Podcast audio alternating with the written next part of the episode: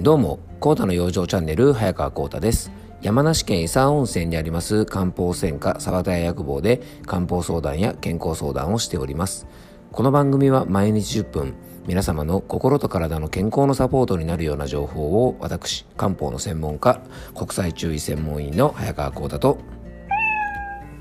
はい、えー、アシスタントの猫林さんとで、えー、今日もね、張り切ってお届けしていきたいと思います。えー、猫林さん、今日もよろしくお願いします。はい、よろしくお願いします。ね、小林さんもうあれですね、3月もね、ほんとラストスパートですね、本当にね。うん、3月は猫林さん、どんな1ヶ月でしたかね。あ、そうですか。うん、まあ、猫的にはね、暖かくなってくるからね、結構いい季節ですよね。うん、そうですよね、まあ、僕もね3月に入ってからはね割とあの暖かい日が多かったからね体調もまああの割と良かったかな、うん。まあ、でも今年のね3月は結構花粉症がねあのひどい方なんかはかなり花粉の飛散量が多かったから大変だったかもしれないですよね。うん。猫林さん花粉症ってないんですか？うんさすが。ね、うん、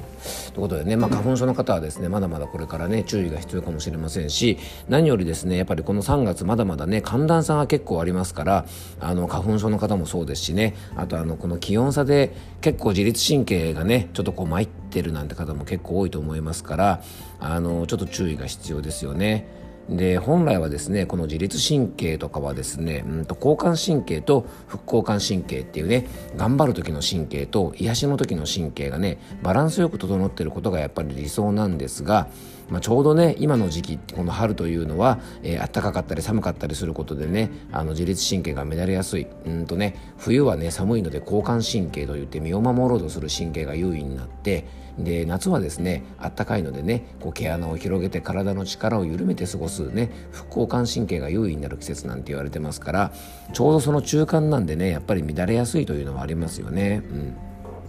で今日はですねそんな春に合わせて、えー、春に弱る、まあね、五臓といってですねあの中医学では体の機能を5つに分けてですね五臓というふうに言うんですがその中の一つ肝というものとですねこの季節の春におすすめの、えー、食材とかをねちょっと紹介していきたいと思います。今日はですね春に弱る肝のケアにおすすめの、えー、食材のね3点セットということで、まあ、旬の食材でね春を快適に過ごしてほしいなということでねちょっとお届けしていきたいと思います。今回はですね春に弱る五臓の一つ肝についてなんですがまああの春のですね肝のケアについてですね、まあ、おすすめの食材って結構いろいろあるんですよね。でその前にですね春がなぜ、ね、自律神経が弱りやすいかというと、まあ、さっきねちょっとお話ししたように季節の変わり目ということもあるんですが、まあ、中医学ではですね、えー、っとこの春というのはですね、えー、やっぱりこのね五臓でいう肝が弱ってしまうっていうふうにね昔から言われてます。でこのね肝の弱りがあるとですねまあいろんな不調が起こるんですねはい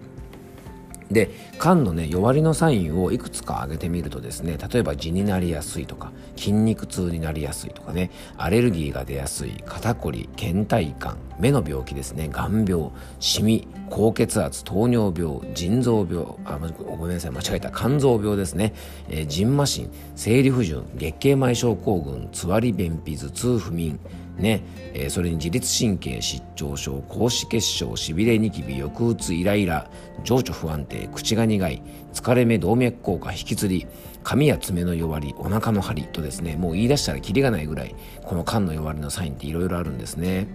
でこれらはですね、まあ、本当いろんな原因で起きるんですで今挙げたですねいろんな不調とか病名が全部肝の弱りから来るかっていうと決してそういうわけではないんでね、まあ、ちょっとそこは注意していただきたいんですが、えっと、今紹介した病名はですね肝の弱りでも起こるというふうにねちょっと認識していただけたらと思いますがでもねこの肝の弱りというのは今紹介したぐらいですね、まあ、いろんな弱りの原因になるんですね。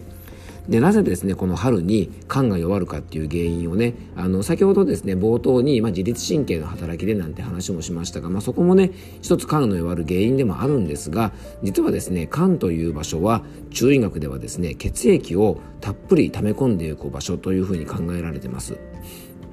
で肝の弱りで起こる不調の多くはですねこの血の巡りが悪くなっちゃうことで起こるんですね。でまたね、えっと、肝というのは体のですね筋肉とか筋とかそういうものの動きともすごく関係しています。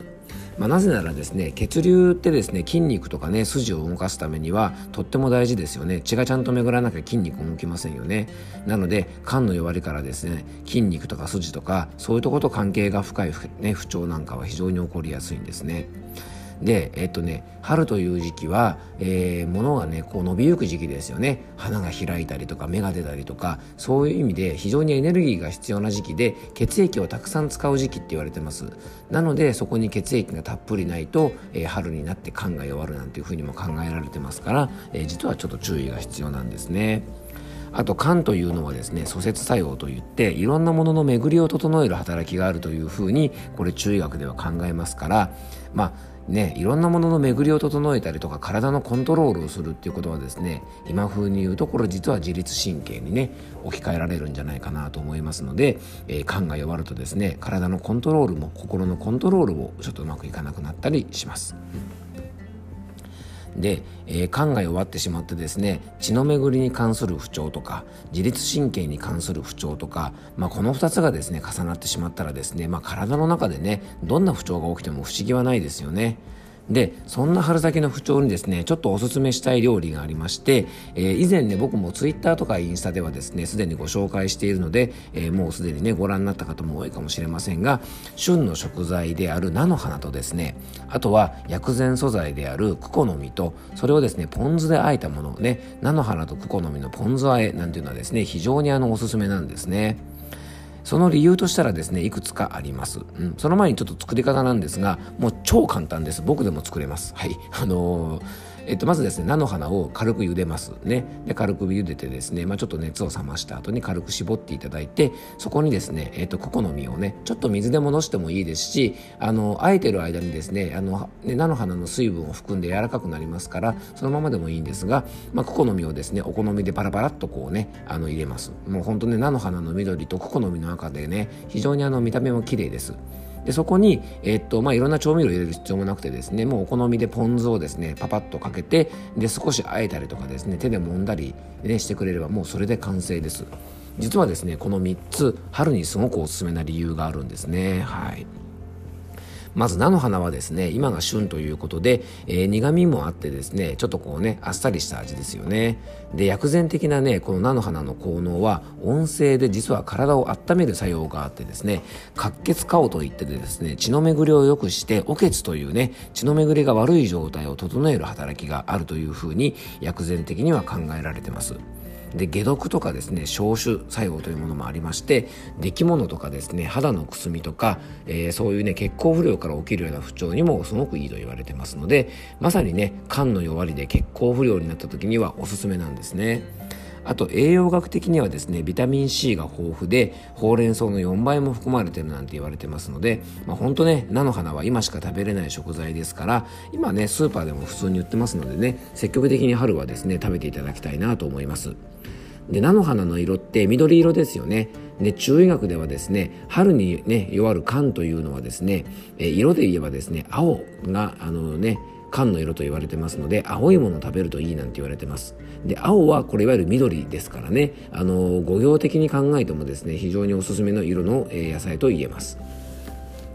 で次がねクコの実です。でクコの実もねこれもあのスーパーでもね普通に買うこともできますし僕のお店のですね、えっと、オンラインショップでもあのクコの実はね販売してますのでねあの近所で売ってない方はねうちのオンラインショップからねあの買ってもらえたらと思うんですが、えー、このクコの実はでも結構一般的にも手に入りやすい薬膳食材ですね。で赤い実が特徴で水で戻せばですねもうほんといろんな料理にすぐ活用できますし、えっと、僕のお店で売ってるものなんかはもうそのままでもね美味しく食べれますのでねドライフルーツみたいに食べることもできます。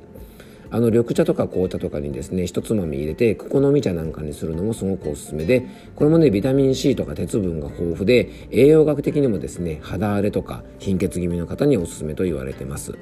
でビタミン C も豊富でねあのすごくいいですよね。で海外ではゴジベリーなんて言っててですね最近すごく人気がある食材です。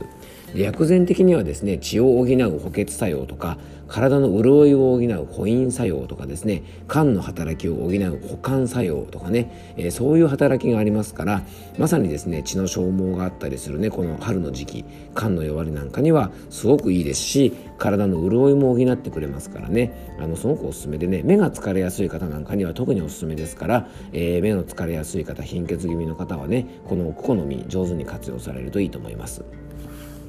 そして味付けにポン酢を使った理由はですね実は缶を助ける味というのはですね酸味なんですね。なのでこのポン酢を使うことで、えー、肝のね働きを養う酸味まで取ることができますから、えー、今日紹介したですね菜の花のと好みのポン酢あえというのはですね、まあ、この3つともですね非常にあの肝の働き春に弱り合い場所春に弱りやすい場所にはですね、えー、おすすめの食材と言えます。はいもうカミカミですね。はい。ということでですね今日はですね春におすすめの3つの食材をご紹介させてもらいました、まあ、クコの実はねちょっとまた特別なんですが、えー、緑色のものとですね酸味のものなんかは、えー、菜の花とかポン酢ではなくてもですねお料理に上手に使うとすごくおすすめなのでね、えー、これからの時期上手に使ってもらえたらと思います。えー、今日も聞いていただきありがとうございました。どうぞ素敵な一日をお過ごしください。漢方専科サーター薬房の早川幸太でした。ではまた明日。